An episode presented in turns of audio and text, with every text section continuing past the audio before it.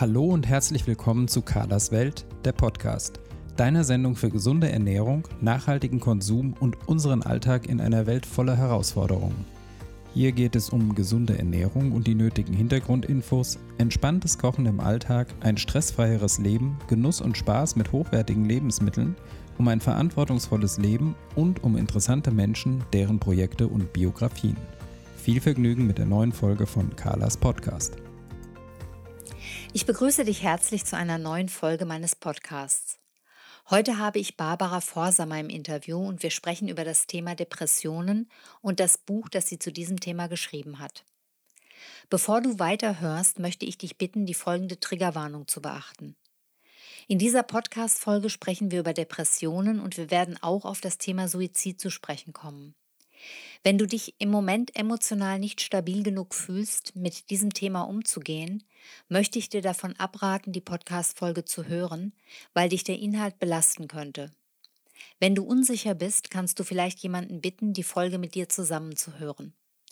Wenn du selber akut Hilfe brauchst, kannst du dich über das kostenfreie Infotelefon der Deutschen Depressionshilfe unter der Rufnummer 0800 3344 533 über Angebote und Anlaufstellen informieren. Allerdings ist dieses Info Infotelefon nur zu bestimmten Sprechzeiten erreichbar. In einem akuten Notfall zögere bitte nicht, die 112 zu wählen. Die Telefonseelsorge ist rund um die Uhr erreichbar. Die Rufnummern lauten 0800 1110 111 und 0800 111 0222. Ich stelle dir diese Infos auch alle in die Shownotes. Da wir indirekt Werbung für das Buch und den Verlag machen, bin ich außerdem verpflichtet, dich darauf hinzuweisen, dass diese Folge Werbung enthält. Ja, herzlich willkommen, Frau Vorsamer. Ich begrüße Sie in meinem Podcast und ich würde Sie zu Beginn des Gesprächs ganz gerne bitten wollen, sich den Hörerinnen so ein bisschen vorzustellen und vielleicht auch ganz kurz Ihre Geschichte zu skizzieren. Ja, also mein Name ist Barbara Vorsamer. Ich bin 41 Jahre alt. Ich habe zwei Kinder, die sind elf und sieben. Ähm, bin außerdem Redakteurin bei der Süddeutschen Zeitung schon seit relativ langer Zeit. Also es sind jetzt äh, 15 Jahre, wo meine derzeitigen Themenschwerpunkte Gesellschaft, Familie, psychologische Themen, Gleichberechtigung und Nachhaltigkeit sind. Darüber schreibe ich sehr viel. Und daraus hat sich auch ergeben, dass im vergangenen, äh, dass ich im vergangenen Jahr ein Buch geschrieben habe, das jetzt im März erschienen ist. Das heißt, mein schmerzhaft schönes trotzdem. Da geht es um mein Leben mit der Depression und das basiert auf einem Text, äh, den ich davor im Magazin von der Süddeutschen Zeitung veröffentlicht habe. Genau, ich komme aus München, lebe da auch immer noch oder wieder eigentlich und freue mich, dass wir uns heute unterhalten. Vielen Dank für die Einladung in Ihren Podcast. Sehr, sehr gerne. Ja, genau. Anlass für unser Interview ist Ihr Buch. Sie haben es eben schon gesagt. Mein Schmerz, schmerzhaft Schönes trotzdem. Und das ist im März 2022 im DTV-Verlag erschienen. Sie sind selber von Depressionen und Migräne betroffen. Das sind ja zwei sehr gravierende Krankheiten, die das Leben enorm einschränken können. Dass beide Krankheiten zusammen auftreten, das ist gar nicht so selten, oder? Sehen Sie da einen Zusammenhang? Nee, genau. Also das ist überhaupt nicht selten. Ähm, eine Depression kommt an sich selten allein, wie auch die meisten äh, psych psychischen äh, Erkrankungen, psychiatrischen Diagnosen ähm, selten für sich stehen. Die meisten Menschen, die davon schwerer betroffen sind oder chronisch betroffen sind, haben ein Päckchen dabei mit auch chronischen körperlichen Erkrankungen. Das ist dann oft äh, ein Mix. Ähm, bei mir sind es eben die Depressionen und eben eine Migräne. Und über den Zusammenhang habe ich mir auch schon irre viel Gedanken gemacht. Er lässt sich nicht so ganz klar irgendwie ähm, ja anschauen oder benennen, weil natürlich eine Migräne nur wenige Tage dauert. Also im Extremfall dauert sie ein paar Tage, manchmal dauert sie auch nur ein paar Stunden. Eine depressive Phase dauert aber bei mir eher so zwischen einem halben Jahr und anderthalb Jahren ist so ja, würde ich sagen, ist so der Durchschnitt. Und deswegen ist es natürlich so, dass ich, wenn ich eine depressive Phase habe, auch Migräne habe. Ich habe aber auch Migräne, wenn ich keine depressive Phase habe. Und es lässt sich jetzt auch nicht so sagen, dass ich irgendwie, wenn ich depressiv bin, habe ich mehr Migräne oder weniger oder so. Also da gab es schon alles an Zusammenhängen. Und deswegen ist es nicht so einfach zu sagen, aber einen Zusammenhang sehe ich schon. Es bedingt sich natürlich gegenseitig, ganz klar. Mhm. Jetzt trägt Ihr Buch den Titel Mein schmerzhaft Schönes Trotzdem. Erklären Sie uns den Titel doch bitte ein bisschen. Warum trotzdem und warum ist dieses trotzdem schön und schmerzhaft zugleich? Das trotzdem hat sich, äh, also der Titel hat sich entwickelt aus meiner Haltung, den ich, die ich mir in den letzten ja, 10, 20 Jahren zu den, zu meinen Diagnosen, zu meinen Krankheiten erarbeitet habe.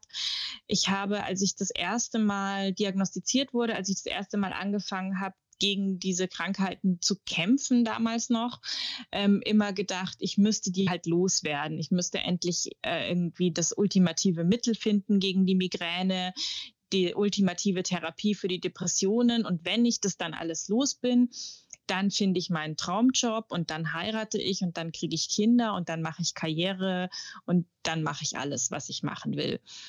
Und deswegen habe ich eine Zeit lang Entscheidungen oder Lebens, ja, Lebenspläne immer so ein bisschen aufgeschoben auf, wenn ich dann gesund bin. Mhm. Und damit habe ich irgendwann dann aufgehört, weil ich sich einfach so ein bisschen gezeigt hat, das dauert es dauert möglicherweise sehr lange. Vielleicht wird es auch nie so richtig hundertprozentig gut. Aber ich bin ja auch nicht hundertprozentig krank. Also es ist ja jetzt auch, ich habe ja Phasen. Ich habe gute Phasen und schlechte Phasen und habe mir einfach vorgenommen und das in den letzten Jahren auch immer, immer besser umsetzen können, zu sagen, ich mache immer das, was geht, trotzdem. Und das ist manchmal sehr schmerzhaft und manchmal sehr schön. Sehr schön ausgedrückt. Ich werde darauf auch später nochmal zu sprechen kommen. Zunächst würde mich interessieren, wen Sie mit Ihrem Buch erreichen wollten. Für wen ist das Buch geschrieben? Ähm, es kann natürlich jeder lesen, äh, der oder die gerne möchte. Aus den Rückmeldungen, äh, die ich bekomme, die größtenteils einfach äh, sehr berührend und reizend sind, merke ich, dass es vor allem Betroffene lesen oder Angehörige. Ähm, und die, glaube ich, können daraus auch am meisten mitnehmen. Also ich glaube, was mich von anderen Depressiven unterscheidet, ist, dass ich ähm, Journalistin bin, dass ich Worte finden kann für das, was wir empfinden und der ein oder andere oder die ein oder andere Betroffene meldet mir dann halt zurück, ah, das fühle ich auch, ich konnte es nur so noch nicht sagen. Und das ist was, was die meisten Menschen dann einfach sehr, sehr gerne mögen, wenn jemand anders das in Worte fasst, was sie auch äh, fühlen. Ähm, ich habe manchmal bei Interviews oder Gesprächen, äh, wird mir dann auch so gespiegelt, als hätte ich eine besondere Kompetenz im Umgang mit dieser Krankheit oder als wäre ich eine besonders schlaue Patientin. Das bin ich tatsächlich nicht. Also ich glaube, das Einzige, was mich von den anderen Patientinnen und Patienten unterscheidet, ist, dass ich besser drüber reden kann. Aber besser damit umgehen, glaube ich, kann ich gar nicht. Mhm. Ich habe auch mal so ein bisschen auf Amazon die Rezensionen quer gelesen und da ist es tatsächlich so, dass sehr, sehr viele Leser das Buch loben. Das ist sehr, sehr gut bewertet. Also auch viele Menschen, die selber von einer Depression betroffen sind und viele schreiben, das sei das beste Buch überhaupt zum Thema. Ähm, das ist natürlich auch interessant und Sie haben ja so ein bisschen die Antwort schon darauf gegeben, dass es vielleicht so ist, dass äh, sich ähm, andere Depressive vielleicht da gut wiederfinden können, weil endlich mal jemand ausdrückt, was in allen vorgeht. Habe ich das so richtig zusammengefasst? So empfinden es manche, ja. Also ich meine, Depressionen sind ähm, sehr, sehr unterschiedlich. Es gibt natürlich auch Menschen, die sagen, meine Depression ist ganz anders. Für mich fühlt sich anders an. Ich kann mit dem Buch nicht viel anfangen. Also das habe ich jetzt so noch nicht rückgemeldet bekommen, aber ich bin mir sicher, dass es manchen Menschen auch so geht, weil ähm, es fühlt sich halt nicht jeder gleich. Aber wenn ich das ausdrücken kann, wo einfach sehr viele auch sagen, das, das, das nimmt mich mit oder das berührt mich oder mir geht's genauso. Ich habe, mir haben auch ganz viele Leserinnen geschrieben, dass sie das Buch jetzt ihren bekannten, verwandten Partnern schenken die sollen das lesen, damit die endlich verstehen, wie sie sich fühlen. Und äh, das finde ich natürlich äh, ganz schön, wenn ich das so erreichen konnte. Mhm. Dann würde ich jetzt tatsächlich auf das Thema Depressionen etwas näher zu sprechen kommen wollen und würde Sie gerne fragen, wie Sie Depressionen beschreiben würden. Wie erleben Sie sie persönlich? Was ist aus Ihrer Sicht eine Depression? Also die, die Frage, was ist eine Depression und was ist noch keine Depression, die begleitet mich jetzt eigentlich schon äh, sehr, sehr lange, also seit mindestens 15 Jahren, eigentlich noch länger. Und vor der stehe ich immer wieder, weil es eben bei äh, psychischen Krankheiten keine Möglichkeit gibt, das äh, voll, vollkommen eindeutig zu testen. Es ist nicht wie bei Corona, wo ich mir ein Stäbchen in die Nase schiebe und danach äh, zeigt mir das das irgendwie an, ja, du hast eine Depression oder nein, du hast keine Depression. Das heißt, es ist auch für mich und auch nach den vielen, vielen Jahren immer noch ein in sich hineinfühlen. Und die Frage, ist das schon eine Depression oder ist es noch schlechte Laune? Ist es noch Corona? Laune. Mir ging es letztes Jahr, vorletztes Jahr, als äh, während der Lockdowns auch sehr schlecht. Ja. Da ging es aber allen schlecht und da stand ich dann wieder da und dachte mir, ist das jetzt bei mir mehr oder geht es mir genauso schlecht wie allen anderen? Ist das normal? Und das lässt sich ganz, ganz schwer beantworten. Für mich ähm, ich erkenne es inzwischen sehr stark an so einer totalen Energielosigkeit, also dass ich überhaupt nicht mehr hochkomme, dass ich äh, meine sozialen Kontakte total schleifen lasse, dass ich nichts mehr genießen kann. Und was dann so der letztendliche Beweis ist, wo ich dann für mich persönlich sage, okay, jetzt ist völlig klar, jetzt muss ich zu meiner Psychiaterin gehen, das ist keine schlechte Laune mehr, das ist eine Depression, ist für mich persönlich, wenn äh, Suizidgedanken auftauchen und nicht mehr weggehen. Mhm. Jetzt schreiben Sie im Buch ja auch von einem Elefanten auf Ihrer Brust. Was hat es damit auf sich? Können Sie dieses Gefühl näher beschreiben? Ähm, ja, weil so fühlt es sich für mich körperlich an, wenn ich in einer schlimmen depressiven Phase stecke. Ich bin sehr froh darüber, dass das das letzte Mal 2011 war, was jetzt ja auch schon wirklich lange her ist, dass es so schlimm war. Und das fühlt sich für mich einfach dann wirklich so an. Ich wach auf sehr früh am Morgen, oft drei, vier, fünf, eigentlich eine Uhrzeit, wo man noch überhaupt nicht aufwachen will. Aber ich bin wach und ich kann aber nicht aufstehen. Ich möchte nicht aufstehen, ich kann nicht aufstehen. Es fühlt sich eben wirklich an, als wäre ein Elefant auf meiner Brust, so habe ich das beschrieben. Man könnte auch Felsblock sagen oder irgendwas liegt auf mir, was mich absolut daran hindert, aufzustehen. Ich habe nicht mal die Energie, mich irgendwie umzudrehen oder so. Und dann liege ich da, bis halt der Wecker klingelt. Dann stehe ich aber immer noch nicht auf, weil ich eben keine Kraft habe. Und so weiter. So geht es dann weiter. Und äh, was ja auch sehr klassisch ist für eine Depression, dass sie sich über den Tag dann bessert und dass man dann abends denkt, ach, das vielleicht war es doch auch nur ein schlechter Tag. Mhm. Vielleicht ähm, bilde ich mir das nur ein, dass mir so schlecht geht, habe doch irgendwie diesen Tag jetzt ganz gut überlebt. Aber gerade weil man so wenig Bock auf gar nichts hat, gehe ich dann auch äh, um neun ins Bett, was dann erst recht dazu führt, dass ich am nächsten Morgen wieder um vier Uhr aufwache und wieder den Elefanten auf der Brust habe und wieder denke, ich komme nicht ins Leben. Und so fühlt sich das für mich an. Das heißt, morgens ist es bei Ihnen besonders schlimm und Sie sagten ja auch eben, dass das ähm, offensichtlich generell für Depressive gilt, dass es morgens am schlimmsten ist und sich am Lau im Laufe des Tages unter Umständen ein bisschen bessert. Genau, es ist für viele so. Ähm, gibt natürlich auch immer Leute, bei denen ist es ganz anders, aber das, also diese, diese Morgen, dieses Morgentief ist was, was sehr viele De äh, Depressive beschreiben. Genau. Ich würde jetzt ganz gerne so aus dem persönlichen Leben noch mal ein bisschen rausgehen und später dahin dahin wieder zurückkommen, nur dass wir jetzt nicht so das ganze Gespräch über in dieser Tiefe verharren, ähm, würde ich einfach gerne mal fragen wollen, ob Sie denken, dass wir in einer Zeit leben, die Depressionen begünstigt. Ähm, das finde ich ganz schwer zu beantworten, weil es ja auch einfach keine so richtige Vergleichsstudien gibt. Also was wir natürlich schon sehen, ganz klar ist in den, in den Daten, ist, dass die Diagnosen zunehmen, dass die Therapien zunehmen. Allerdings äh, kann das natürlich den Grund haben, dass das auch mehr behandelt wird einfach, dass wir heute Menschen behandeln, die wir vor ein paar Jahrzehnten einfach noch gar nicht behandelt haben. Also dass es gar nicht unbedingt mehr wird, sondern dass nur besser hingeguckt wird.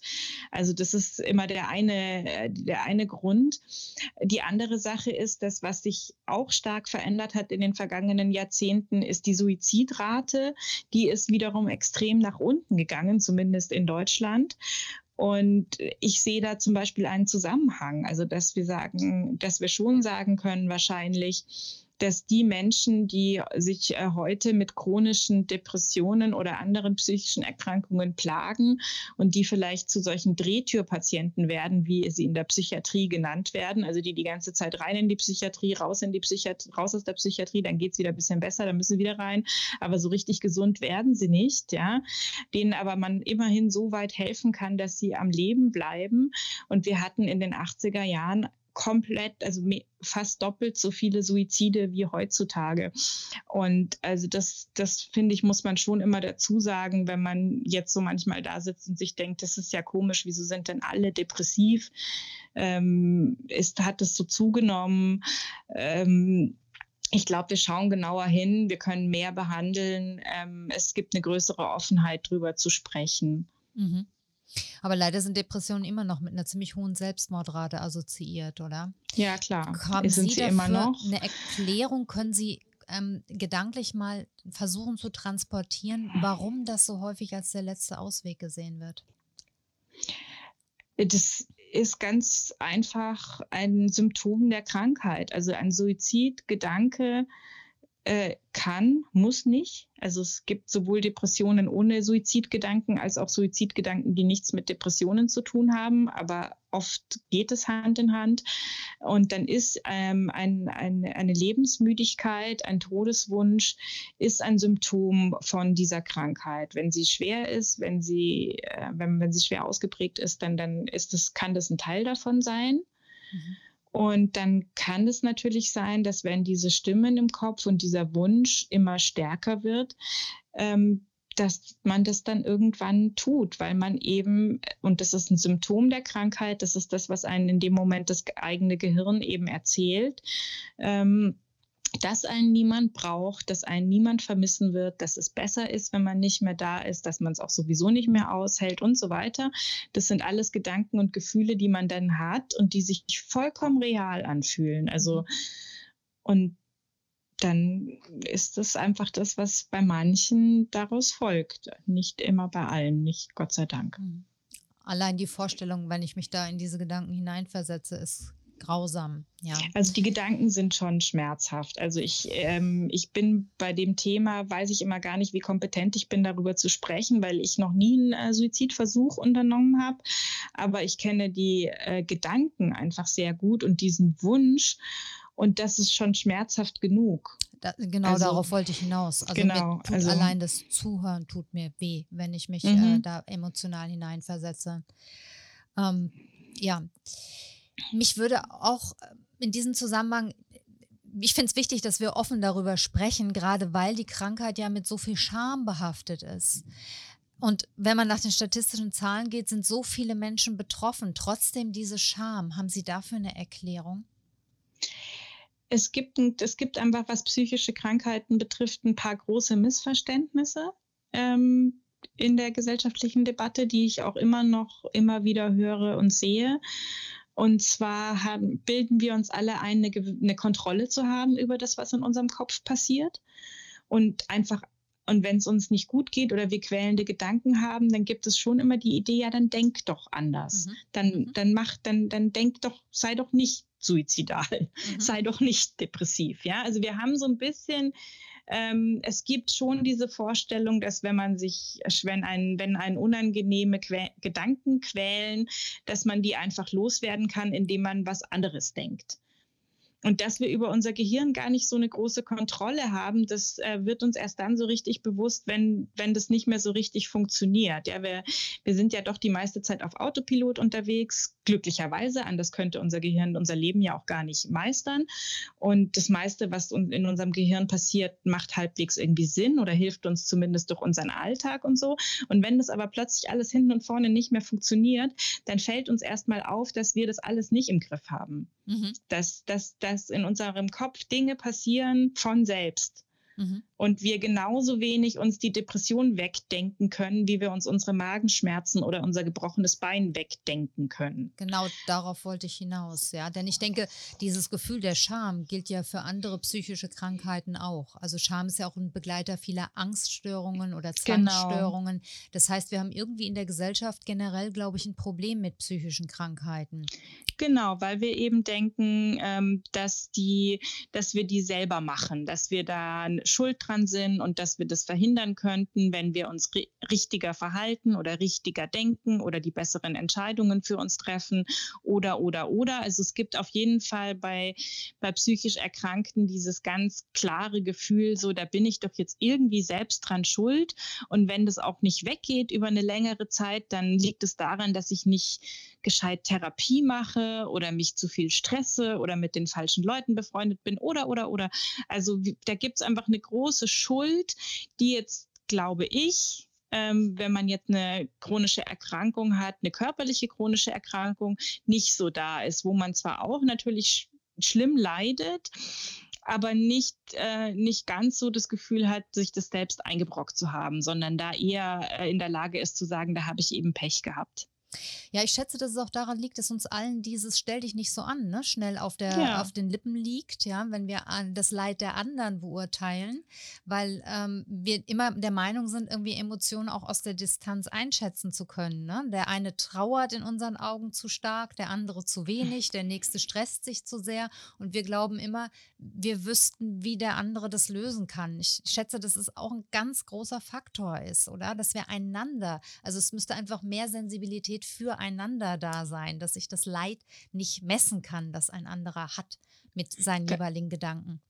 Also ganz klar, das ist, äh, das ist ein ganz wichtiger Punkt. Ich habe ja in dem Buch auch nicht nur über Depressionen geschrieben, sondern auch über so ein paar Lebensereignisse, ähm, wo ich äh, starke Gefühle hatte und ähm, anhand dieser Lebensereignisse, wie zum Beispiel eine Fehlgeburt, der Tod von meiner Mutter oder der Tod von einer Kindergartenfreundin, auch so versucht habe, für mich selbst zu sortieren, was unterscheidet ein, eigentlich eine Traurigkeit ähm, von einer Depression und kann man die Traurigkeit Traurigkeit, wenn die Mutter stirbt, vergleichen mit einer Traurigkeit nach einer Fehlgeburt und solche Dinge. Mhm. Und das sind, was, was für mich auch so eine ganz, ganz wichtige Erkenntnis war oder was eine Botschaft ist, äh, die, die mir sehr wichtig ist, ist, dass, dass man das eben alles nicht vergleichen kann und dass nur jeder selbst wissen kann, wie er oder sie sich wegen was fühlt und dass da auch immer so viel reinkommt. Also die Fehlgeburt ist, finde ich, dafür ein gutes Beispiel. Jede dritte Schwangerschaft endet in einer Fehlgeburt. Das ist, kommt oft vor. Das ist in, auf eine Art ist das was Normales, ja. Mhm. Das heißt aber aber nicht, dass es nicht schlimm ist. Auch, dass einem die Mutter irgendwann wegstirbt. Ja, also meine Mutter ist gestorben vor ein paar Jahren ähm, und dass einem die Mutter stirbt, ist was, was die allermeisten Menschen irgendwann erleben. Das ist der natürliche Prozess, dass einem die Eltern irgendwann sterben sie. Und das heißt aber nicht, dass es nicht schmerzhaft ist. Also das, das müssen wir auch irgendwie mal so, so fassen im Kopf, dass Dinge vollkommen normal sind und trotzdem total schrecklich. Ja, und vor allem in dem heißt, Moment. Vor allem heißt es nicht, dass wenn ich den Schmerz nicht so stark find, empfinde, zu einem bestimmten Ereignis, dass das nicht bedeutet, dass mein Gegenüber ihn genauso schwach empfinden muss. Er kann eine ganz andere Empfindung dazu haben. Und ähm, deshalb wäre mein großer Wunsch immer der, dass wir einfach dem anderen zuhören. Und wenn der andere sagt, es ist eben enorm schmerzhaft für mich, dann ist das so. Und dann kann ich nicht auf meiner eigenen Skala hergehen und kann genau. sagen, na, für mich wäre das aber nicht so schmerzhaft. Ja. Wir wissen ja auch gar nicht, auf welche Vorerfahrungen das anknüpft. Ja, also das ist zum Beispiel bei der Fehlgeburt. Meine war relativ spät, in der 16. Woche, da kommt es nicht mehr so oft vor. Und dafür habe ich dann relativ viel äh, Mitgefühl erfahren, nach dem Motto, so im fünften Monat und das ist ja schon schlimm und so. Mhm. Und auf der anderen Seite denke ich mir, naja, ich weiß nicht, also ja, es war schon schlimm, aber ich kenne auch Frauen, die in der siebten, achten Woche eine Fehlgeburt haben und für die das enorm schrecklich war, vielleicht sogar schlimmer als für mich, weil die so lange auf diese Schwangerschaft gewartet haben, weil die sich so schwer getan haben, überhaupt schwanger zu werden, weil die gedacht haben, das wird jetzt nie wieder was und so. Und das waren zum Beispiel Gefühle, die ich überhaupt nicht hatte. Ich hatte im Schwangerwerden keine Probleme. Ähm, das war meine, ich hatte schon ein Kind zu dem Zeitpunkt, also die, die, die Gedanken von wegen, das wird jetzt nichts mehr mit der Familie und so, damit musste ich mich überhaupt nicht auseinandersetzen. Und deswegen, man weiß überhaupt nicht und kann da andere Menschen auch nicht von außen beurteilen, ähm, in, welche, in welche Biografie, in welche emotionale Biografie sich dieses aktuelle Ereignis auch reinhängt. Und deshalb dürfen wir lernen zu vertrauen. Wenn ein anderer sagt, es tut weh, dann tut es weh. Dann tut es weh, genau. Dann tut es genau. weh. Ja, ja. Mir persönlich kommt so vor, dass auch die Ärzte häufig mit dem Thema komplett überfordert sind. Haben Sie dazu oder haben Sie diese Erfahrung auch gemacht?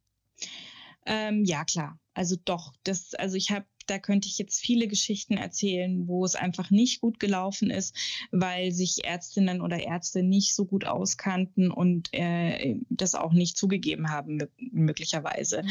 Also inzwischen ähm, bin ich eine selbstbewusste chronische Patientin, ähm, die manchmal auch sagt, also ich hatte das Erlebnis erst vor ganz kurzem, ähm, dass ich wegen einer akuten, wegen einem akuten Migränestatus bei meinem Hausarzt war und ganz dringend was von ihm wollte und er dann so meinte, so ja, er wäre kein Experte Experte für Migräne. Und dann habe ich gesagt, ja, aber ich schon. Mhm. und ich möchte jetzt das und das und so. Ähm, aber das, das hatte ich natürlich vor 10, 15, 20 Jahren überhaupt nicht. Und dann denkt man immer, die kennen sich besser aus. Und das tun sie ja auf eine Art auch. Also ich will jetzt auch nicht sagen, dass man als chronische Patientin es grundsätzlich besser weiß als die Ärztinnen und Ärzte, sondern man muss sich da versuchen, auf Augenhöhe zu treffen. Ich kenne mich besser und die haben Medizin studiert. Und mit unserer jeweiligen Kompetenz müssen wir dann irgendwie eine Lösung finden. Mhm, ja. Aber wir müssen da einander zuhören. Was ich, äh, was ich halt oft erlebt habe, war ein, ein unglaubliches äh, Unwissen äh, im Zusammenhang mit psychischen Krankheiten, Psychopharmaka und Schwangerschaften und Stillzeit. Also da habe ich, sind mir mehrere Sachen passiert, wo mir Ärzte echt den absurdesten Unfug erzählt haben, deswegen auch wirklich Fehlentscheidungen getroffen haben, die dann auch, die ich dann halt auch erstmal so umgesetzt habe, weil ich es ja auch nicht wusste und wo man im Nachhinein sagt, das darf man echt so nicht machen. Also ich hatte schon chronische Depressionen, mehrfach Depressionen gehabt, bevor ich das erste Mal schwanger geworden bin und als ich eben zu meiner damaligen, zu meinem damaligen Psychiater, meiner damaligen Gynäkologin gesagt habe, ich möchte jetzt schwanger werden, ich nehme aber Antidepressiva, ist das irgendwie ein Problem? Ähm, die so meinten, nö, es wäre überhaupt kein Problem, sobald ich schwanger werde, könnte ich einfach alles absetzen und das oh. würde dann schon lustig gut gehen. Mhm. Und das ist nicht so. Das soll man nicht so machen, ja. Ja. Äh, und auch dieses die zu nehmen, bis man dann schwanger ist und dann erst abzusetzen, äh, das ist schon Wahnsinn. Es ist erstens so, dass es Medikamente gibt, die man auch in der Schwangerschaft nehmen kann. Je nachdem, wie schwer man betroffen ist, kann das die sinnvollere Lösung sein. Wenn man sagt, nee, das probieren wir jetzt mal ohne, dann muss man auf jeden Fall ausschleichen. Dann gibt es auch Medikamente, die mehr und weniger problematisch sind. Es gibt auch Medikamente, da muss man unbedingt noch zwischen dem Absetzen und dem Schwangerwerden noch mal ein paar Monate warten. Also das ist, das ist wirklich, da gibt es so ein großes Unwissen und viele Ärztinnen und Ärzte sagen da aus äh, lauter äh, ja so vorauseilendem Gehorsam oder weil man eben so Kontergan-Skandal im Kopf hat und so sagen, sie, dürfen, sie sind schwanger, sie dürfen gar nichts nehmen. Auf gar mhm. keinen Fall. Dann bin ich nämlich fein raus als Arzt. Habe ich keinen Fehler gemacht.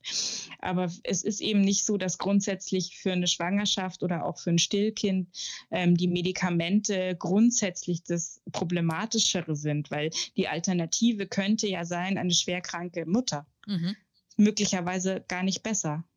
Ja. Ist es denn generell so, würden Sie befürworten, dass man überhaupt Betroffene mehr zu Wort kommen lässt, um herauszufinden, was wirklich helfen würde?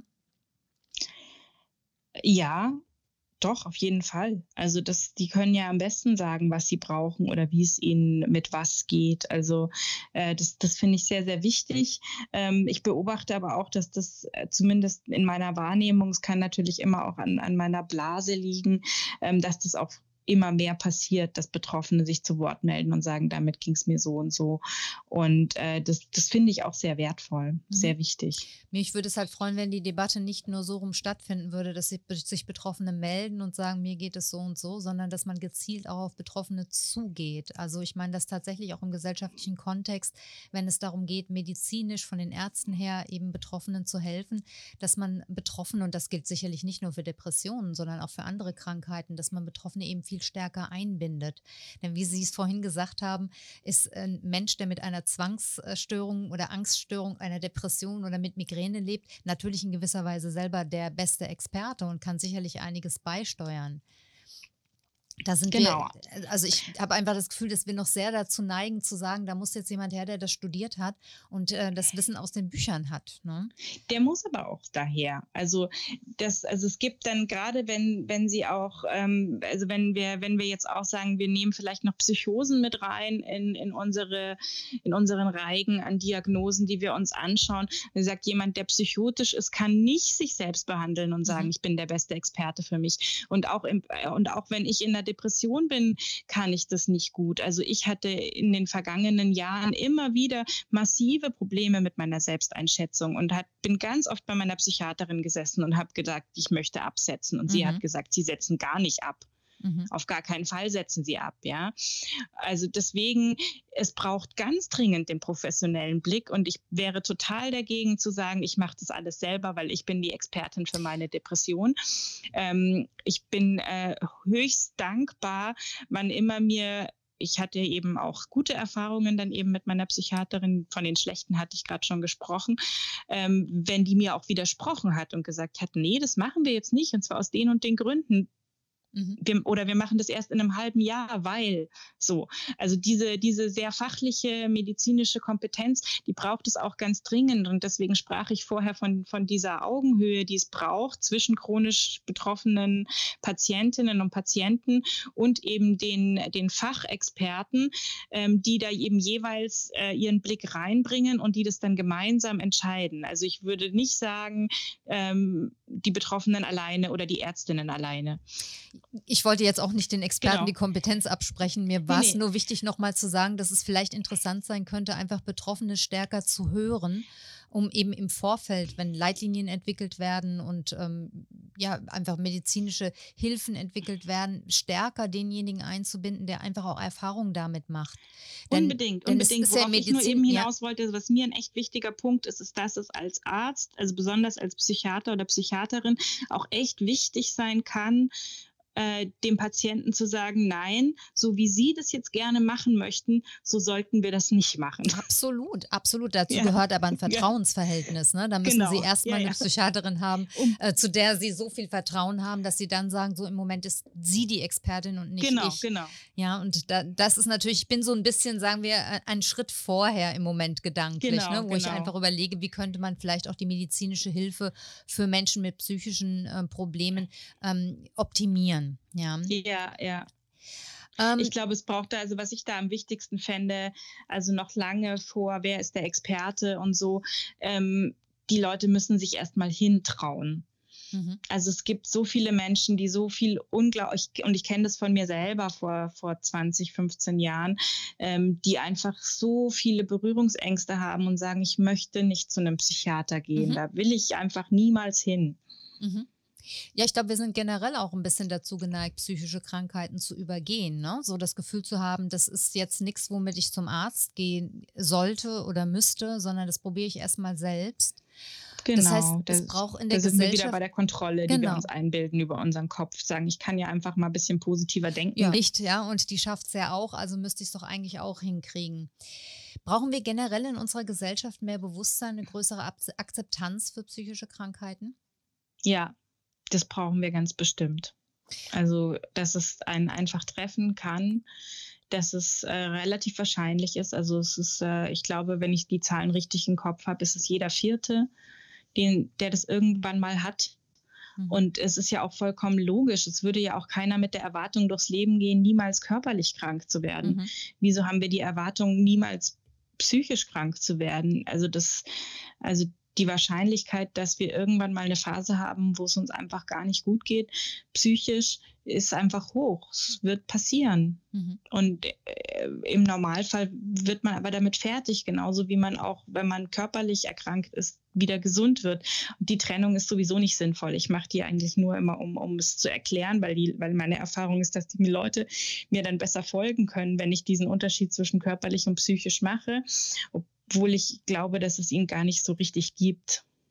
Ja, aber ich finde es auch gut, man kann sehr plakativ damit deutlich mhm. machen, wie wir gesellschaftlich damit umgehen. Ich würde darauf mhm. auch gleich nochmal zurückkommen wollen. Ich würde Sie aber auch gerne fragen wollen, mir kommt es so vor, als ob das auch so ein bisschen ein Thema von uns Frauen ist, dass wir es generell gewohnt sind, sehr stark Schmerzen zu übergehen. Also sowohl körperliche als auch psychische Schmerzen, unter Schmerzen zu arbeiten, zu funktionieren.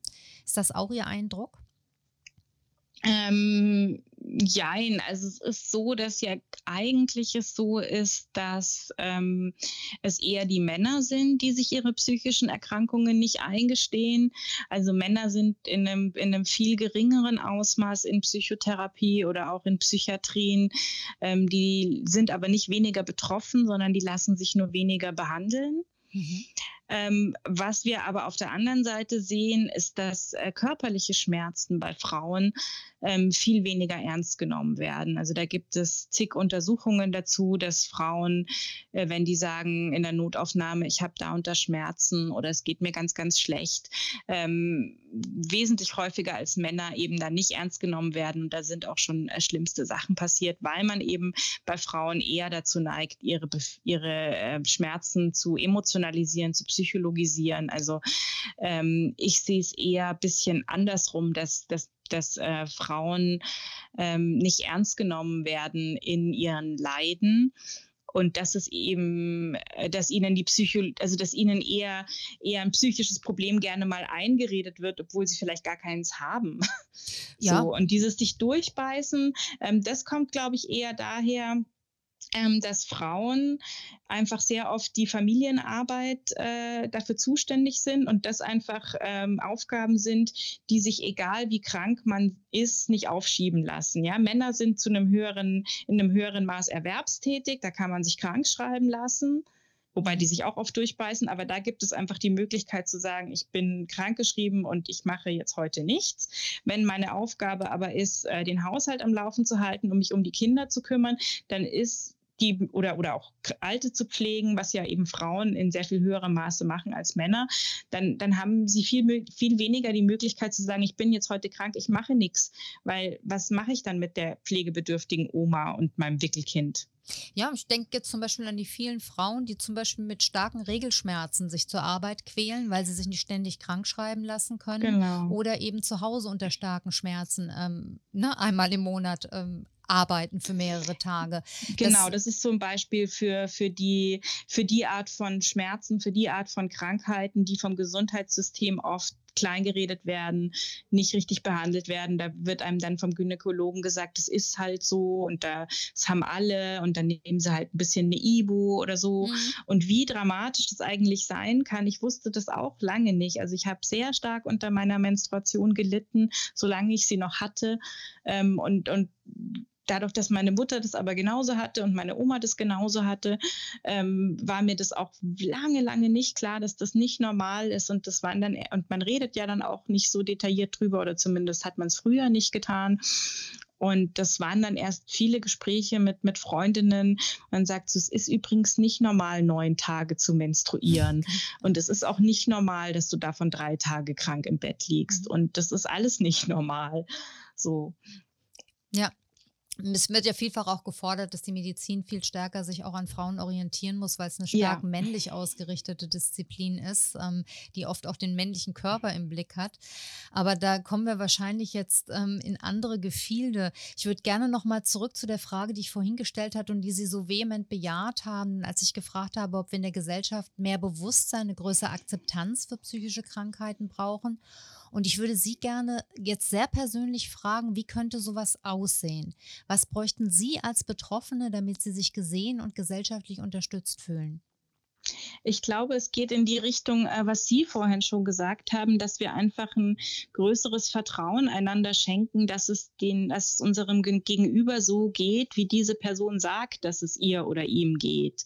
Also, dass wir wegkommen von, von diesem Bedürfnis, die Befindlichkeiten der anderen zu bewerten oder es besser zu wissen, wie die sich fühlen oder wie die sich fühlen sollten oder wie groß deren Probleme sein dürfen, sondern dass wir da eine größere Offenheit gegenüber haben, dass wenn jemand sagt, mir geht es so und so, ich empfinde es so und so, ähm, dann zu sagen, ja, ich sehe dich, ich höre dich und ich glaube dir. Mhm.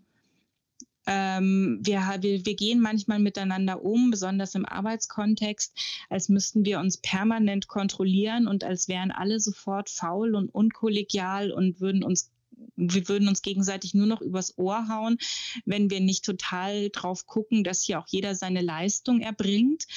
Und ähm, ich glaube, wir sind gar nicht so schlecht als Menschen. Ich glaube, wir machen schon alle, was wir können. Und jeder will ja auch sein, oder die Leute wollen ihren Teil dazu beitragen. Also dieses Misstrauen zu sagen, oh, die sagt jetzt, sie ist psychisch krank, wahrscheinlich simuliert sie nur. Ähm, was ich jetzt so nicht erlebt habe, aber was, glaube ich, eine Angst ist von, von vielen. Ähm, davon müssen wir, glaube ich, ganz dringend weg und einfach dahin kommen, dass wir uns gegenseitig eben dieses Vertrauen schenken und sagen, wenn jemand sagt, er kann nicht oder sie kann nicht, dann kann sie nicht und dann dann, dann habe ich dieses Vertrauen, dass sie dann schon wieder macht, wenn sie wieder kann. Ja, ja, so. ja sehe ich ganz, ganz ähnlich. Denn wenn jemand sagt, ich habe einen Magen-Darm-Infekt, ich kann jetzt mhm. nicht, ja, da sagt auch keiner, dass du simulierst, ja. ja. Ähm, kann man natürlich auch tun, ja, das unterstellen. Das kann Aber man immer. Also das ist darüber habe ich, ich habe für mein Buch ja auch Interviews geführt mit Experten, unter anderem mit dem Professor Dr. Thomas Pollmecher, der ist der Präsident von der Deutschen Gesellschaft für Psychologie Psychiatrie, Psychotherapie und Neurologie oder so ähnlich. Kann mir mal nicht merken. DGPPN auf jeden mhm. Fall. Ähm, auf, mit ihm habe ich gesprochen und da ging es dann eben auch darum, ob es äh, ob es Simulanten gibt, ne? also wie, wie man halt quasi damit umgeht, auch von ärztlicher Seite, dass man natürlich eine Depression nicht messen kann und für eine Diagnose immer da, darauf angewiesen ist, das zu beurteilen, was einem die Menschen erzählen und ob die nicht auch lügen und so. Und wo er sagte, ja, natürlich gibt es das. Es wäre jetzt Quatsch zu sagen, das gibt es nicht.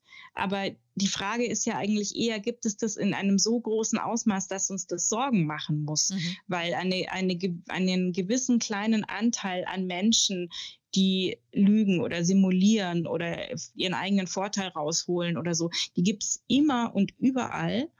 Und jetzt zu sagen, dass nur weil es möglicherweise eine Person gibt, die ihre Depressionen vortäuscht, um die wieder arbeiten zu müssen, begegne ich allen psychisch Kranken mit massivem Misstrauen. Ähm, das ist halt Quatsch. Ja, das sehe ich ganz genauso. Frau Vorsamer, ich würde gerne mal fragen wollen, was hat Ihnen persönlich geholfen? Was sind die Dinge, die, wo Sie sagen würden, das ist gut, das hilft mir? Also ich persönlich äh, glaube nicht, dass ich ohne Medikamente klarkommen würde. Das ist immer was, was, was immer nicht so gerne gehört wird als Antwort, weil vor Psychopharmaka gibt es ganz große Panik und Vorbehalte und man will die nicht nehmen ähm, und so. Und das ist aber jetzt einfach nur aus meinem ganz persönlichen Empfinden und meiner Erfahrung, dass ich in den letzten 15 Jahren keine längere stabile Phase hatte ohne Medikamente, hatte ich einfach nicht. Mhm. Ähm, und das ist das eine, aber auf, was ich trotzdem fast noch wichtiger finde, ist eine Psychotherapie, auch zu gucken, was, was habe ich für Gedanken, was habe ich für, für Gefühle. Ich meine, ich habe zwar vorher gesagt, das lässt sich alles nicht so beeinflussen, wie wir uns das oft vorstellen und dabei würde ich auch dazu würde ich auch weiterhin stehen, das, dabei würde ich bleiben. Aber was wir natürlich schon machen können, zumindest langfristig, ist zu gucken, ähm, sind alle meine Glaubenssätze günstig? Ja, also was ich so denke, was meine Werte sind, wie ich meine Beziehungen lebe, was ich wichtig finde, was ich unwichtig finde. Ähm, macht das alles wirklich noch Sinn oder sind da möglicherweise alte Erziehungsglaubenssätze drin, die jetzt für mein heutiges Erwachsenenleben gar nicht mehr taugen oder wo ich bei genauerem Hinsehen eigentlich gar nicht so denke, sondern dass irgendwelche gedanklichen Kurzschlüsse sind, die 50 Jahre alt sind, ja, die mhm. einfach nicht mehr passen in die heutige Welt und in mein heutiges Leben. Also da kann Psychotherapie, glaube ich, schon viel bewirken, auch wenn sie nicht so allmächtig ist, wie sie manchmal tut. Ähm, und dann ist, glaube ich, wichtig, aber das, glaube ich, ist für alle Menschen wichtig, nicht nur für psychisch Kranke, ist ein, ein, ein gutes Netzwerk, Freundinnen, Partner, Familie, was auch immer einem äh, trägt, weil wir, wir sind einfach keine Einzelgänger, so funktionieren wir nicht, wir sind soziale Wesen. Und ich dachte auch am Anfang in der Therapie, ich müsste das alles für mich lösen, mit mir ganz alleine. Und es ginge nur um mich und um meinen Kopf und um meine Gedanken. Und eigentlich ist es so, dass wir nur in Beziehung Beziehung zu anderen existieren. Wir sind alleine quasi gar nicht da. Und es geht immer nur darum, wie ich in und mit meinen Beziehungen gesund leben kann. Mhm. Und deswegen muss ich das immer alles mit einbeziehen. Mhm. Was würden Sie jetzt hier im Interview Betroffenen gerne mit auf den Weg geben wollen? Dass es wieder wird. Also das ist nämlich das, was, was, also vor allem, wenn Sie jetzt gerade akut betroffen sind. Also ich unterscheide ja bei, gerne zwischen Menschen, die an der Depression erkrankt sind, wo, wozu ich mich zählen würde, aber mir geht es im Moment ganz gut. Und trotz und Menschen, die in einer akut depressiven Phase sind. Und wer jetzt gerade hier zuhört und in einer akut depressiven Phase ist, denen, denen möchte ich einfach sagen, es geht vorbei. Es geht immer vorbei. Eine Depression dauert nicht ewig, nie. Mhm. Und deswegen das ist, und für mich war das wirklich, wenn ich so ganz unten war, immer so ein Mantra. Es geht vorbei. Es wird vorbeigehen. Das ist ganz wichtig, muss man sich immer wieder sagen. Dauert nicht ewig. Man weiß oft nicht, weil das ist, während man so in der Depression ist, ist es eine ganz schwierige Suche. Psychotherapie hilft nicht auf die Schnelle. Nach einem Medikament muss man oft lange suchen, bis man das Richtige hat. Und es dauert oft Monate, manchmal auch Jahre, bis man da wieder rauskommt. Aber man kommt wieder raus. Es wird wieder. Und dann gibt es wieder eine bessere Phase. Also das ist das, was ich akut Betroffenen äh, sagen würde. Und Menschen, die so chronisch betroffen sind und immer mal wieder eine depressive Phase haben und vielleicht auch gerade nicht, denen würde ich raten, einfach alles zu machen, was geht, immer das mitzunehmen, was gerade geht, was einem das Leben gerade ermöglicht und nicht darauf zu warten, bis man komplett gesund wird, weil wer weiß, wann das ist. Mhm. Und was würden Sie Angehörigen sagen wollen, wenn uns jetzt Angehörige zuhören? Gibt es etwas, was Angehörige tun können? Also ich glaube, Angehörige ähm, gibt so zwei typische Fehler, die gemacht werden. Manche wiegeln halt sehr ab. Darüber hatten wir ja schon gesprochen, dass es einmal, dass es halt erstmal dieses Vertrauen braucht. Ja, es geht meiner, meiner Mutter, Schwester, meinem Partner wirklich schlecht. Das muss ich so, muss ich glauben, ja. Mhm. Also wenn, also das ist der eine Punkt, aber dann gibt es auch viele, die sind, wenn die das dann schaffen, wenn die dann einsehen, sie haben einen psychisch kranken Angehörigen, äh, dann nehmen sie dieser Person alles ab und dann tun sie alles für die und dann nehmen sie der das ganze Leben ab und das ist auch nicht gut. Also da glaube ich ist, was viele Angehörige ähm, wirklich machen müssen, ist sich abgrenzen und eben nicht selbst in die Rolle des Therapeuten oder des Psychiaters zu rutschen, weil ähm, es gibt ja viele psychisch Kranke, die sich eben auch wehren, sich professionelle Hilfe zu holen, die da auch so ein bisschen das Gefühl haben, mir kann eh keiner helfen und mir geht es ja so schlecht und hat ja alles keinen Sinn. Das, diese Gedanken sind ja eben auch äh, Symptome, das ist ja Teil der Krankheit. Und da, glaube ich, darf und sollte man sich als Angehöriger auch manchmal abgrenzen und zu sagen, wenn du dir nicht helfen lässt, dann helfe ich dir auch nicht. Weil also ich glaube, diese auf, auf, eine, auf, eine, auf eine vielleicht liebevolle Art, eine, eine bisschen emotionale Erpressung in dem Sinne, wenn du möchtest, dass ich dir weiterhelfe und dass ich weiter für dich da bin, dann müssen wir uns aber zusätzlich professionelle Hilfe suchen, weil ich kann es nicht alleine machen. Mhm. Und würden Sie das auch äh, generell Angehörigen empfehlen, sich dann auch nach professioneller Hilfe umzuschauen? Denn das muss ja nicht der Betroffene selber tun. Also ein Angehöriger kann ja auch professionelle Hilfe brauchen. Ja, ja, ja. Also das, ähm, das kommt immer darauf an, wie gravierend das ist und wie lange das alles schon dauert und so. Also das, ähm, das glaube ich, braucht man nicht immer und sofort, aber ähm, das braucht es oft, dass Angehörige, auch wenn sie selber keine psychische Erkrankung haben, dann einfach Unterstützung brauchen. Es gibt auch Selbsthilfegruppen von Angehörigen, ähm, die als von Angehörigen als sehr wertvoll ähm, empfunden werden. Also wenn man da Unterstützung braucht, dann sollte man sich die auf jeden Fall holen. Aber was ich äh, immer immer beobachte, was wirklich am, sehr wichtig ist für Angehörige, ist auch die Grenze zu ziehen zwischen dem, was man als Mutter, Schwester, Freund und Partnerin irgendwie leisten kann und zwischen dem, wo man sagt, ich bin, ich bin nicht deine Therapeutin, ich fahre dich hin. Mhm. Aber ich bin es nicht. Ich rufe dich dort an, ich bringe dich hin, aber ich mache es nicht selbst. Ja, sehr gut. Ich habe irgendwo gelesen, ich weiß nicht, ob das im Buch war oder woanders, dass Sie radikale Akzeptanz empfehlen. Können Sie erklären, was Sie damit meinen? Ah, das war ein Podcast während dem Corona-Lockdown. Da habe ich über radikale Akzeptanz gesprochen. Ah. Das war der erste oder der zweite Lockdown, als noch alle, also noch lange vor der Impfkampagne und als man wirklich noch nicht wusste, was machen wir denn jetzt und alle waren total gestresst und keiner wusste, wie es weitergeht. Und was mir damals so aufgefallen ist, ganz besonders in, in meinem Umfeld, dass wir eher so sehr viel Angst vor der Zukunft hatten, weil mit Recht auch, aber dass das, was gerade aktuell war in unserem Leben, oft gar nicht so schlimm war.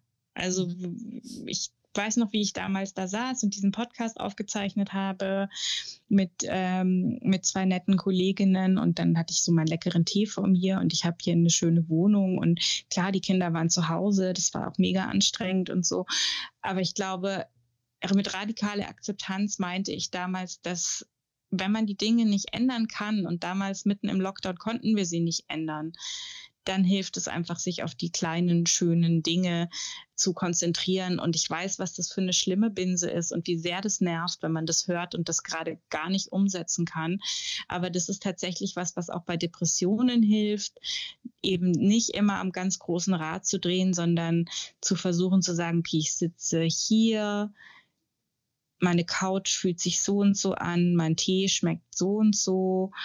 Ähm, ich spüre gerade das und das, ich sehe gerade das und das und das ist vielleicht auch gerade ganz okay oder ganz schön, ähm, da einfach den, den, den Fokus bisschen zu verengen, ähm, damit es nicht so anstrengend ist. Mhm. Es gibt ein paar sehr markante Zitate von Ihnen und ich würde diese gerne nochmal aufgreifen, um mit Ihnen vielleicht nochmal über das ein oder andere Detail zu sprechen. Ich würde mhm. gerade mal das erste vorlesen wollen. Mein Leben heute ist ein einziges riesengroßes Trotzdem und manchmal habe ich das Gefühl, eine andere Sorte Leben gibt es auch gar nicht, zumindest nicht für mich. Als ich das gelesen habe, habe ich gedacht, das gilt nicht nur für Krankheiten wie Depressionen, sondern für ganz viele psychische Erkrankungen, sicherlich auch körperliche Erkrankungen. Ja. Darüber haben wir ja vorhin schon mal kurz gesprochen. Können Sie noch mal was zu diesem Zitat sagen? Ja, das äh, bezieht sich eben auch wieder darauf, dass man ähm, oder dass ich für mich beschlossen habe, immer das zu machen, was gerade möglich ist, trotz allem und nicht darauf zu warten, dass irgendwann die Umstände so perfekt sind, dass ich dann denke, jetzt könnte ich es gut machen, äh, weil das sonst einfach nie der Fall ist. Und deswegen ähm, mache ich, plane ich oft so, ja doch, ich plane schon meine Krankheiten auf eine Art mit ein, weil ich natürlich weiß, ich kann mir meinen Terminkalender oder so jetzt nicht so zuballern, als hätte ich nie Migräne, weil ich weiß, irgendwann werde ich Migräne haben und ich werde ausfallen. Das heißt, diese Ausfälle müssen so ein bisschen mit eingepreist werden von Anfang an. Aber was ich nicht mehr mache, ist zu sagen, ich kaufe keine Konzertkarten, weil ich könnte ja Migräne kriegen oder ich buche keinen Urlaub, weil es könnte ja sein, dass ich dann da meine Tage habe und es mir ganz schlecht geht oder so, sondern einfach zu sagen, das mache ich einfach alles trotzdem und dann kann es halt sein, dass es schön wird auf dem Konzert oder es kann sein, dass ich Migräne kriege und dass es irgendwie nicht schön wird. Aber dieses, dieses Risiko in Anführungszeichen, das ähm, muss man irgendwie, muss ich eingehen, weil sonst höre ich das Leben auf. Mhm. Dann könnte dieses trotzdem mit einem großen Ausrufungszeichen ja auch ein ganz hilfreiches Lebensmotto für Betroffene sein, oder? Ja, für mich ist es eins. Für mich ist es ein Lebensmotto, dass ich sage, ich mache das trotzdem. Ich plane eine Party, ich buche einen Urlaub, ich kaufe mir Konzertkarten. Und es kann sein, dass ich dann Migräne habe und das alles nichts wird. Aber es ist kein Grund, das gar nicht erst zu planen. Mhm. Dann haben Sie gesagt, ich wünsche mir, dass die Menschen die Krankheit als eine Facette meiner Persönlichkeit begreifen, eine wichtige zwar, aber trotzdem nur eine und sie erklärt mich nicht. Dieses Zitat hat mich auch wieder sehr berührt. Ich bekomme auch jedes Mal Gänsehaut, wenn ich das lese. Weil ich glaube tatsächlich, dass wir in der Ge Gesellschaft sehr stark dazu neigen, immer so einen Stempel parat zu haben, sobald sich jemand gerade mit psychischen Problemen oder Belastungen irgendwie wagt, an die Öffentlichkeit zu gehen. Ne? Dass man dann mhm. sagt, aha, die ist so, weil sie hat ja eine Depression oder sie ist so wegen ihrer Zwangsstörung. Ähm, was fällt Ihnen dazu ein? Genau, also da ging es auch, da ging es mir auch sehr viel darum. Ich habe ja äh, mich auf eine Art geoutet 2018, als ich einen großen Text in der Süddeutschen Zeitung über meine Depressionen geschrieben habe. Und ähm, ich weiß noch, wie wir davor debattiert haben, ob ich den mit Klarnamen veröffentliche oder unter Pseudonym.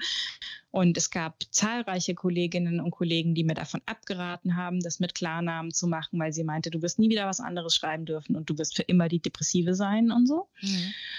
Und es ist zum Teil so gekommen, zum Teil aber auch nicht. Also ich, es, gibt natürlich Menschen, für die ist das der einzige Text von mir, äh, den sie kennen und das ist das Einzige, was sie von mir wissen und dann damit glauben sie, dass sie alles wissen. Und was mich eben stört, ist, wenn irgendjemanden Dinge an mir stören oder ich nerve oder so und das wird dann mit der Depression erklärt und es gibt halt einfach ich bin halt sehr viel mehr und wenn ich irgendwie Fehler mache oder so, dann kann das was mit meiner Depression zu tun haben, aber manchmal vielleicht auch einfach gar nicht. Also die meisten Menschen, mit denen ich in meinem Alltag zu tun habe, glücklicherweise ähm, differenzieren da gut. Da habe ich nicht das Gefühl, so abgestempelt zu werden aber ich, ich kenne die Angst so oder mhm. ich weiß es von anderen, dass es eben passieren kann, dass dann alles, was man tut oder nicht tut, mit dieser Diagnose erklärt wird. Und das finde ich einfach nicht gut. Ich finde es auch nicht gut, ehrlicherweise, wenn Menschen, die tatsächlich betroffen sind, denen ich ihre Betroffenheit auch überhaupt nicht absprechen will, ihre Diagnose vor sich hertragen als Entschuldigung für alles mhm. und jedes. Es nervt mich auch ganz fürchterlich. Mhm.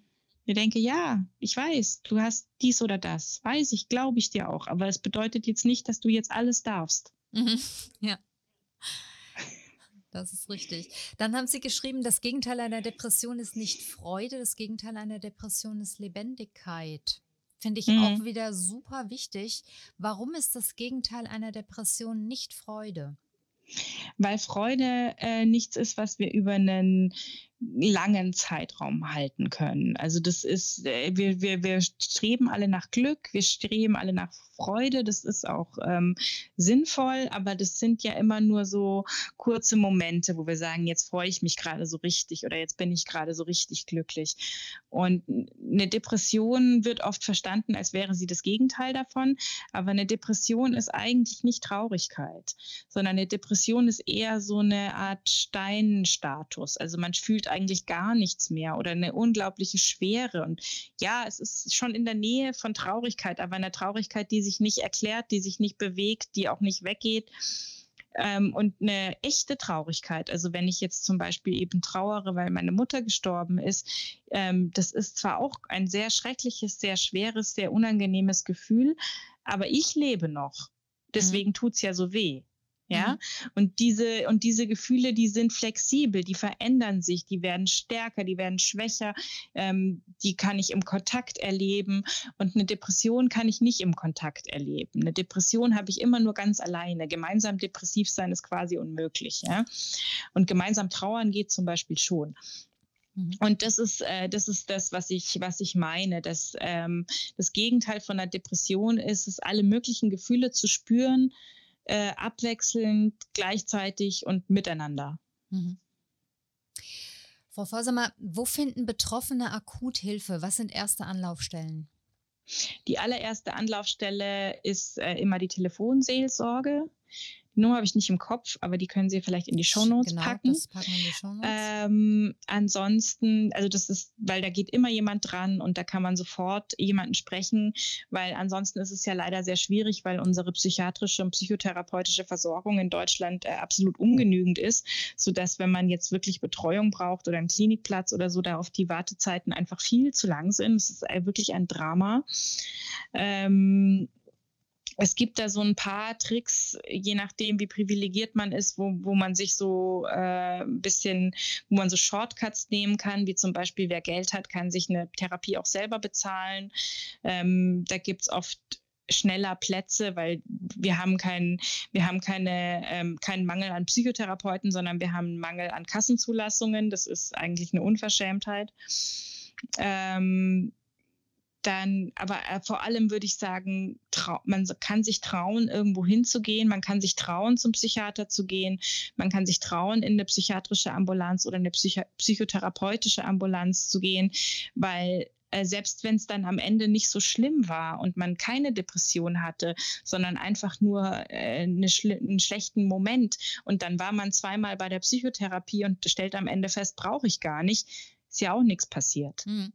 Was ist mit dem Hausarzt? Ist das auch ein guter erster Ansprechpartner oder eher nicht? Äh, das kommt auf den Hausarzt an. Mhm. Also auf jeden Fall, wenn man, also ich, ich gerade in, in meinem, in meiner Altersgruppe, sage ich mal, oder Menschen, die auch noch so ein bisschen jünger sind als ich, da merke ich oft, dass wenn die nicht auch gerade chronisch krank sind wegen irgendwas, dass die oft gar keinen Hausarzt haben.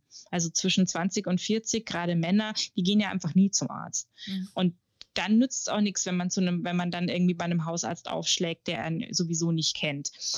Aber ich habe ähm, also beim, zum Beispiel bei meiner letzten richtig schlimmen depressiven Phase 2011 ähm, da habe ich sehr lange nicht erkannt und hatte Magenprobleme und habe mir das alles weg erklärt und wollte das auch absolut nicht hören. Und mein Hausarzt hat immer wieder zu mir gesagt, ich glaube, es ist psychisch bei Ihnen, Frau Vorsam, ich glaube, es ist psychisch bei Ihnen und wir müssen eigentlich gar nicht noch eine Magenspiegelung machen. Sie mhm. sollten eher mal wieder zu Ihrem Psychiater gehen. Und ich war halt total sauer. Mhm. Also ich bin dann einfach nicht mehr hingegangen, weil ich so beleidigt war, dass der mich so abwertet und mir nicht glaubt, dass es mir so schlecht geht. Aber er hatte natürlich recht. Also der Hausarzt kann eine gute Adresse sein und ich glaube, die sind auch sehr viel aufmerksamer noch als früher, ähm, was eben psychische Beschwerden betrifft, weil das ja oft auch so zusammenhängt. Also da geht man dann wegen einem körperlichen Wehwehchen hin und dahinter verbirgt sich eine Depression oder andersrum. Also es ist ja alles auch miteinander verbunden. Mhm. Was ist in einer akut lebensgefährlichen Situation zu tun von Angehörigen von Betroffenen? Äh, also akut lebensgefährlich im Sinne von jemand spricht davon, sich umzubringen und das ist absolut auch ernst zu nehmen. Mhm. Dann äh, psychiatrischen Notdienst rufen. Äh, die Menschen versuchen zu überreden, in die Klinik zu gehen. Es gibt auch, das ist natürlich das schärfste Mittel, die Zwangseinweisung, wird aber in Deutschland ganz wenig nur gemacht. Also was hilft nach meiner Erfahrung, sowohl für mich persönlich als auch die vielen Mitpatientinnen und Patienten mit Suizidgedanken, äh, die ich kennenlernen durfte, ist kleine Schritte also was, was am besten gegen, gegen einen Suizidwunsch oder gegen einen Suizidgedanken hilft, ist eine Verbindung zu jemand anders. Also wenn man eben, dass man sagt, kannst du mir versprechen, dass du dir nichts antust bis morgen mhm. oder bis heute Abend. Und dann schaut man sich tief in die Augen und verspricht sich das. Und das ist normalerweise was, was hält. Also mhm. tatsächlich. Auf so ein Versprechen kann man sich oft verlassen. Ähm, und wenn dann die Person sagt, die kann ich dir nicht versprechen, dann kann man entweder den Zeitraum kürzer machen, so dann kannst du mir versprechen bis heute Abend, wenn man irgendwie bis nächste Woche nicht geht, ja. Und dann redet man heute Abend nochmal und so. Ähm, also diese, diese Versprechen in eine Gruppe rein, zum Beispiel in eine, in eine Beziehung rein, die äh, helfen am besten. Aber äh, wenn es schon so schlimm ist, dann braucht man professionelle Hilfe. Also dann würde ich davon abraten, sich selber davon Stunde zu Stunde mit solchen Versprechen zu hangeln, sondern braucht man dann schon, schon Hilfe. Ja, gute Hilfe, ja. Ja, Frau Vorsammer, leider kommt immer irgendwann das Ende des Podcasts, auch wenn ich noch sehr, sehr lange mit Ihnen über dieses Thema sprechen könnte.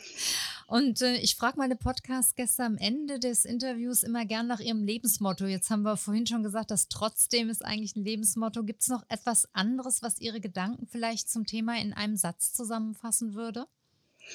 Sie haben ja meine besten Zitate alle schon vorgelesen. ich glaube, mehr habe ich nicht mehr. Dann lassen wir es mal bei dem trotzdem vielleicht stehen. Ne? Das finde ich nämlich ja. auch sehr, sehr schön. Und ich frage immer ganz gern nach einem Buchtipp. Das kann jetzt was zum Thema sein, das darf aber gerne auch in eine ganz andere Richtung gehen. Haben Sie eine Empfehlung für uns? Ich, hab, ich möchte gerne zwei Romane empfehlen, die ich in letzter Zeit gelesen habe, die mich beide absolut begeistert haben. Und die haben nicht wirklich was mit dem Thema zu tun, mhm. aber sie sind beide sehr, sehr gut. Super. Das eine ist Die Wut, die bleibt von Mareike Fallwickel. Ja. Ähm, ganz tolles, tolles Buch. Es geht, ähm, es beginnt mit einem Suizid, aber der Suizid ist eigentlich gar nicht das Thema, sondern es geht eigentlich eher darum, was passiert, wenn eine Frau und Mutter einfach sagt, ich kann nicht mehr, ich will nicht mehr, ich mach's nicht mehr.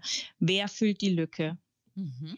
Das ist die Frage dieses Buches und es ist äh, ein grandioses Buch und das macht einen sehr wütend, aber in einem positiven Sinne, eine, eine sehr kreative Wut.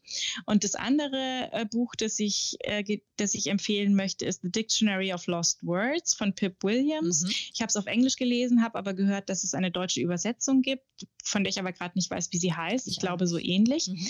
Und da geht es um die Tochter eines Mannes, der an der Erstellung des allerersten Oxford Dictionaries beteiligt war. Und die sitzt unterm Tisch und sammelt immer die Wörter auf, die discarded, also die halt nicht in dieses Dictionary kommen und stellt halt dann irgendwann fest, dass da durchaus eine Systematik drin ist, welche Wörter nicht reinkommen und so.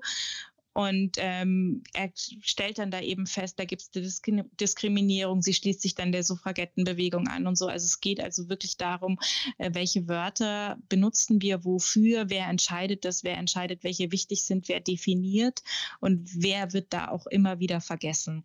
Also, und das ist auch ein absolut großartiges Buch und die möchte ich beide empfehlen. Ja, super. Zwei ganz tolle Tipps. Freue ich mich drüber, werden wir auch in die Shownotes nehmen.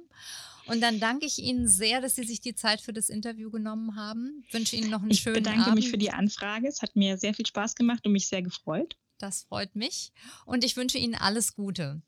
Dankeschön. Ihnen auch. Danke.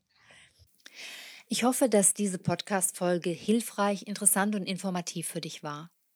Alle Infos zum Buch von Barbara Vorsamer stelle ich dir in die Shownotes und dort findest du wie immer auch die Buchtipps aus der Folge. Auch die Notfallnummern habe ich dort hinterlegt. Wenn du Anmerkungen zu dieser Folge hast oder Erfahrungen teilen möchtest, freue ich mich über einen Kommentar auf Instagram Carlas Welt. Ich freue mich, wenn du bei der nächsten Folge wieder dabei bist und schicke dir liebe Grüße, deine Carla.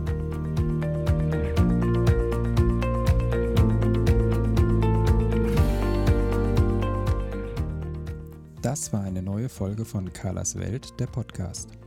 Die Links zu den Themen der Sendung findet ihr in den Shownotes und auf www.carla-kocht.de slash podcasts. Wenn euch dieser Podcast gefallen hat, freuen wir uns über eure persönliche Weiterempfehlung und über eine positive Bewertung bei Apple Podcasts. Weitere Folgen findet ihr auf Spotify, Apple Podcasts und in eurer Podcast-App. Carla findet ihr unter Carlas Welt und Carla kocht auf Instagram, Facebook und Twitter. Vielen Dank fürs Zuhören und bis bald.